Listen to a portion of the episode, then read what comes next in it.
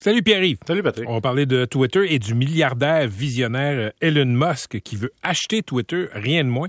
Il offre, euh, je pense qu'il offre euh, quelque chose comme 40 milliards. Écoute, il est spécial parce que, tu sais, quand tu t'entends pas avec quelqu'un, par exemple dans une entreprise, ton employeur, qu'est-ce que tu fais? Tu démissionnes ou tu renouvelles pas ton contrat. Ça, c'est la réalité. Lui, il est dans les milliards d'acquisitions. Fait que là, il fait une acquisition de 9,1% de l'entreprise, s'entend pas trop trop avec la vue de l'entreprise, puis il dit, pas de problème, envoie une lettre à la Security and Exchange Commission avec disons, disons-le franchement, une offre d'achat euh, hostile sur Twitter, évaluée maintenant, selon son offre, évidemment, à 43, quelque chose milliards. Et là, il dit ouvertement dans la lettre jointe au document officiel que tu peux aller voir, je suis pas satisfait de la liberté d'expression, qu'on puisse pas éditer nos tweets et de ce qui se passe sur Twitter. Alors, moi, je voudrais que ce soit plus libre pour une meilleure démocratie. Alors, j'offre 54 dollars l'action et 20 cents, alors qu'on est plus à 45 pièces présentement, Patrick. Mhm. Et les marchés n'ont pas réagi tant que ça. Il n'y a pas, il y a pas un marché qui a dit, hey, on va augmenter à la valeur de, de l'offre d'Elon Musk parce que il y a beaucoup d'incertitudes et je pense que ça veut dire une chose, la traduction libre, c'est que les marchés n'y croient pas parce qu'Elon Musk, au-delà de faire ça, disons, sur un coup de tête, sur euh, une envie de faire son point, sur je, pisse plus loin que le voisin, alors que normalement, quand tu fais une acquisition d'entreprise avec une offre d'achat hostile, c'est que tu as un plan de développement, alors que lui, son argument, c'est la démocratie. Lui, il se dit, si Twitter est moins censuré, puis il n'y a pas de pub autant que maintenant, puis qu'on va y aller plus dans la démocratie, les gens vont pouvoir s'exprimer, mais c'est un modèle d'affaires qui est déjà pas rentable. On perd combien?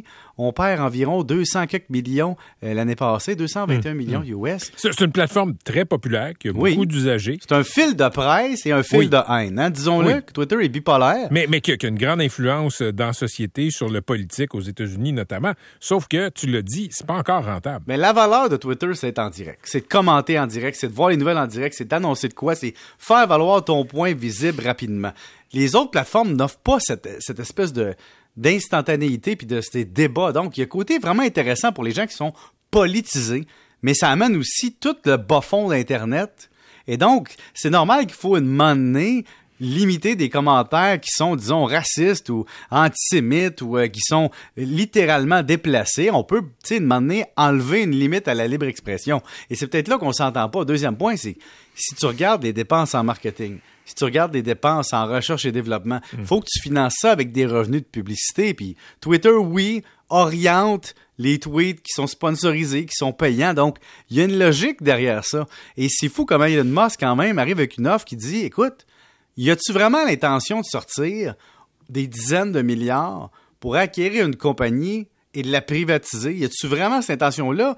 Ou il est tellement coquille que le conseil d'administration va leur virer de bord? Parce que le conseil d'administration, côté valeur, n'a pas le choix de dire à ses actionnaires, écoutez, il offre une prime intéressante par rapport à l'action présentement. On n'a pas le choix financièrement de vous dire que ça a du sens. Mais est-ce qu'on va dire qu'Elon Musk à la tête de Twitter, c'est bon pour l'avenir? Écoute, il a tellement fait monter la valeur de l'action à cause de son intérêt pour Twitter. Lui, lui, lui, il se décrit comme un, absolutiste de la liberté d'expression. il a souvent parlé de ça. Euh, donc, tout se dit, euh, tu ne devrais pas être sanctionné pour ça. en même temps, il était PDG. C'est ce, qui est le fun quand tu es milliardaire. Oui, mais surtout, il était PDG de l'entreprise qui, qui, l'a rendu multimilliardaire, Tesla. Il s'en va donner une information hmm. sur Twitter en disant, écoutez, là, dans le passé, là, je vais privatiser Tesla à 420 pièces l'action. Il dit ça de même en, l'air. Là. Puis il s'est mis dans le pétrin avec, euh, avec la, ben SEC. Mais, là, là, où je veux en venir, c'est disons que tu dis, je vais acheter Twitter, puis je vais, je vais façonner ça. va ouvrir, euh, selon l'image que, pour moi, une plateforme semblable devrait être au chapitre de la liberté d'expression. Parfait. Ça vaut-tu 40 milliards, ce trip-là?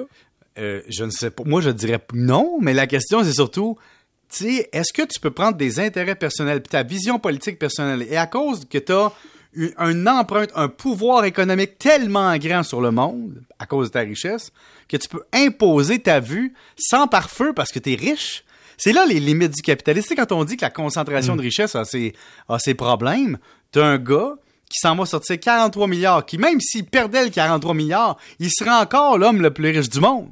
C'est fou, là. C'est encore en haut de la liste des, milliardaires du, euh, de la liste de Bloomberg. Donc, imagine comment ça n'a pas de sens. Et comment le Given Pledge, qui est une espèce d'acte de, de certains milliardaires du monde, de dire on va majoritairement donner notre fortune à notre mort, parce que donner du contrôle à des gens, c'est dangereux. Patrick, 7 des 10 personnes les plus riches selon le classement Bloomberg viennent de la techno. Ce qui veut dire que ce ne sont pas des riches de plusieurs centaines d'années, ce sont des nouveaux riches de quelques décennies au plus loin. Tu sais, les vieux riches du top 10, là, c'est ceux qui ont fondé Microsoft puis Google Style, là.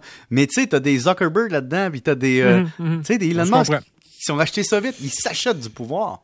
Hey, euh, c'est le temps de se quitter pour le week-end de Pâques. Euh, on part en même temps que toi en congé, parce que d'habitude, tu pars le jeudi, tu reviens pas le vendredi. As Mais là, euh, vous avez un congé férié que moi, je n'ai jamais, parce que je suis pas payé le vendredi, moi, tu comprends? Mais Patrick, je te laisse. Mais, mais c'est quoi? L'année prochaine, on va te faire travailler le vendredi soir, je pense. Tu penses? Bah, les gens, les gens te réclament, ça demande t'es où? Tout le monde a son prix, Patrick. J'attends ton offre. Ben, le même prix que toutes les autres chroniques de la semaine. mais tu sais que le vendredi vaut plus cher que le mardi. Bon week-end de Pâques. Salut. Va t'acheter des cocos, 17,33.